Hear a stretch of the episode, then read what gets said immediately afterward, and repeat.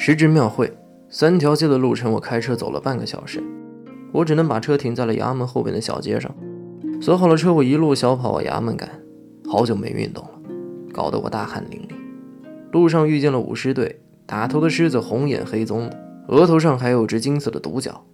我侧身让过了狮子，但总觉得那一双红色的铜铃大眼盯着我不放，我心头一凉啊，差点撞上了踩高跷的艺人。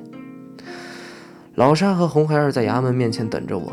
老沙还是像往常一样，西装笔挺的，光头锃亮；红孩儿则还是百年前的小孩模样，面若覆粉，唇若涂朱，只是眼睛里已经不再干净了。牛魔王估计九泉之下是没有什么遗憾了，因为今天红孩儿终于一把真火把狗市烧了个干净。老沙有点局促，看我来了也不说话。红孩儿咂巴咂巴嘴，可是庙会的鞭炮声实在太响。他说的什么，我根本没有听见，无非是跟狗市的小商贩起了争执。红孩儿一颗不服输的少年心，再加上当年猴子见了也要让三分的三味真火，一把火烧出了麻烦。不过现在老沙已经带他出了衙门，估计事情闹得不大。想到这儿，我也就不再担心了，只想快点离开这个热闹的地界，便拉着红孩儿朝停车的地方走。红孩儿不动，朝着我喊了一句：“刚才我猴子叔来过了。”这句话我听得清楚，一琢磨，立时头皮发麻，不敢再往下想。侯孩儿见我僵住，便继续说道：“我哪知道呀？我哪知道我猴子叔还不知道唐僧咋死的？”老沙在旁边附和，说：“红孩儿也不是故意的。”可是我已经什么都听不进去了。喧闹的庙会就像被人按了暂停键，连阳光都是冷的。五百年前，我司掌天河，手底下天兵十数万，直到因为一个赌约而被贬下凡，兜兜转转数百年，又因为和观音大师的一个赌约，我披上了僧袍，受命悟能，护送师傅西天取经。横挂五百年的两个赌，就是我的天河。我游曳其间，淤泥里打滚，垃圾中刨食，渐渐忘了天河的清澈和云潜洞的凶险。何为悟能？我一直不得参透。相比之下，其实我更喜欢八戒这个名字。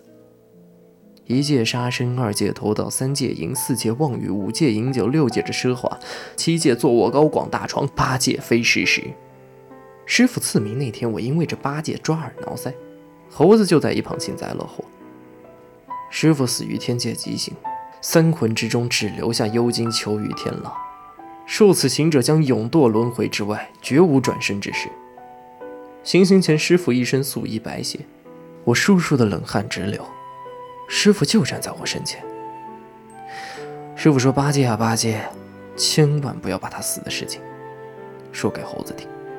严守此事之缘由，此乃我给予你的最后一戒。人生如戏，词越背越熟，心越掏越空。我自诩看遍世间险恶，却怎么也猜不着。”这漫漫西行路走到最后，竟然变成了一张无处可逃的网。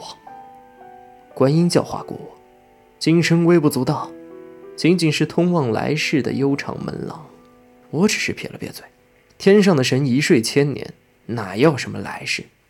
泱泱佛法只对凡人，谎言铸就来世的他，今生只是塔下的野草。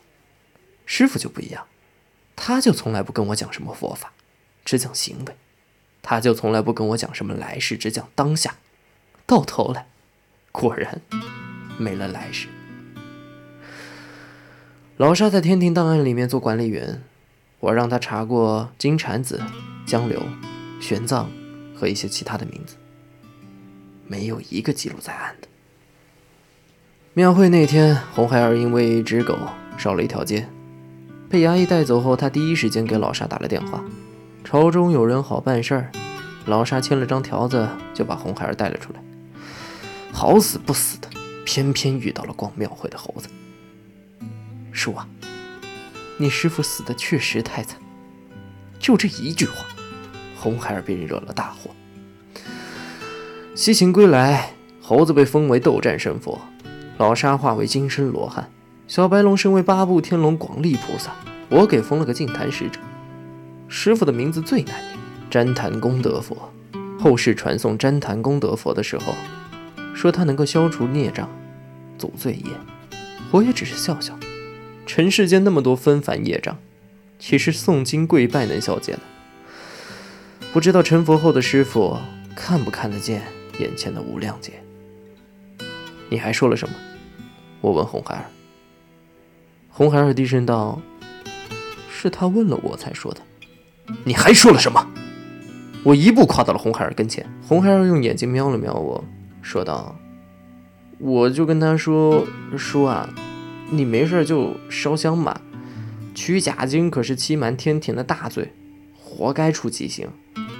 现在你们哥几个还能活着，多好。”我倒吸了口凉气，浑身发着冷。猴子太机灵了，这个秘密。本应该是埋进地底的箱子，红孩儿撅出个脚，猴子立刻便猜到了尺寸。老沙见我不出声，拍了拍我的肩膀，我一个机灵回到了现实，扇了红孩儿一个巴掌，还愣着干什么？找猴子去！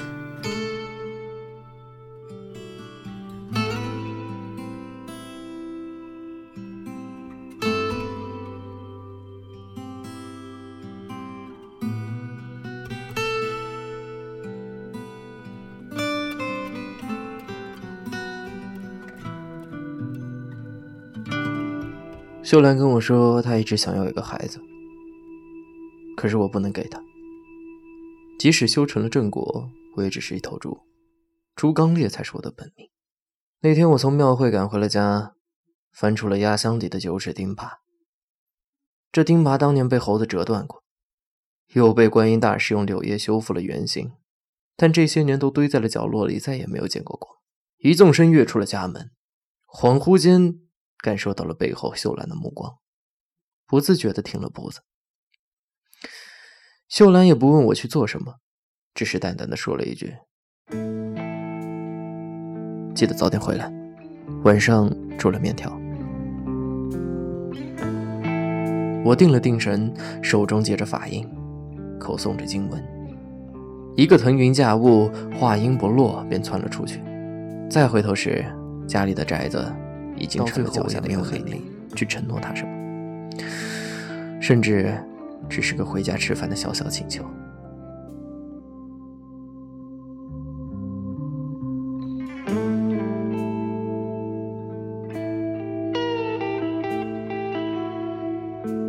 老沙把红孩儿送回了家，便立刻赶上了我。我看见他还是一身笔挺的制服，不禁的发起了火来。他妈的，你的降魔保证呢？天庭早收了，还能留给我什么兵器？老沙窜到了我的身边，双臂一震，外套应声而裂。我看见他脚上乌云凝成翻滚的浪，裂开的衣襟里面露出了头骨串成的项链。这一架早他妈该打了！老沙罕见的爆了一连串的脏字，随即化作了风暴，所过之处风雨飘摇。只有猴子不知道师傅的死因。师傅处刑时，天庭借故将猴子支回了花果山。等猴子回来的时候，只有一尊金身佛像和圆寂之后留下的舍利。天庭怕猴子作乱，竟然为他一个人伪造了一次高僧的涅槃。那一天，猴子在师傅的舍利面前坐了很久很久，他把金箍摘下来捧在了怀里，一会儿哭，一会儿笑，一直念念有词：“一切行无常，生者必有尽。”不生则不死，此灭最为乐。这是师傅生前经常跟猴子念的一句。西行就像是佛道博弈的一盘棋，如来想取经传道，占据人界，玉帝却指望明智不开。这场博弈中，我们师徒五人不过是用之即弃的棋子。如来深知师傅的脾性，如若玉帝图谋私藏经书，师傅必以死相报。所以在取经这件事情上。师傅是唯一不会让他失望的人选。如来承诺师傅，取过经后，将经书留在人间，即刻返回大灵寺。他必全力保住师傅性命。可他不知道的是，师傅既然答应了取经，就已经抱着必死的心态。取经之后，师傅滞留下界讲经说法，翻译经书。天上一日，地下一年。回到天庭时，师傅早就已经把译好的经书和原本留在了人世间。他交给玉帝的，只是一片西域带回来的菩提叶。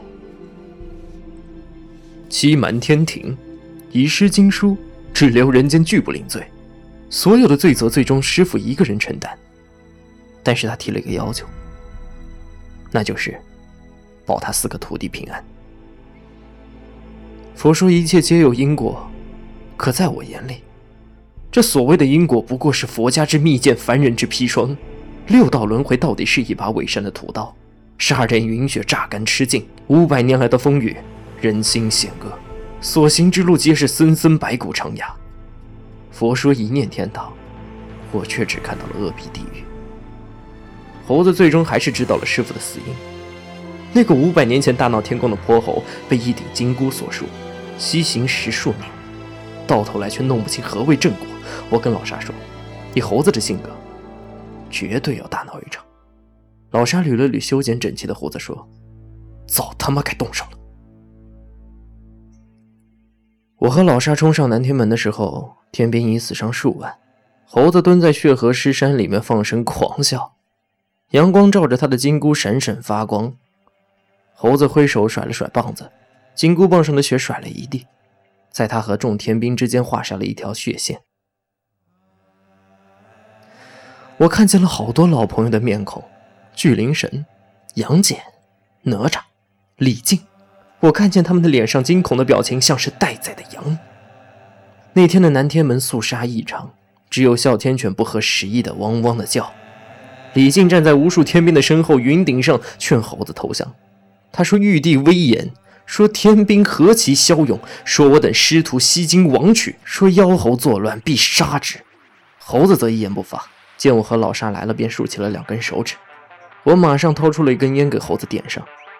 我问他：“师兄，这一次咱们杀到哪儿？”猴子站了起来，也不抬头看他漫天黑压压的天兵天将。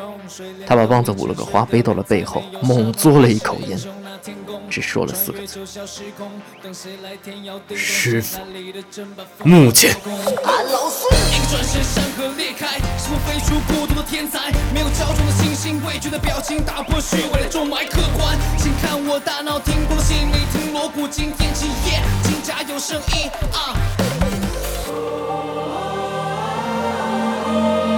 你个合掌，下一秒的力量，叫做天下无双。已擦亮金箍，棒护的什么？是一人。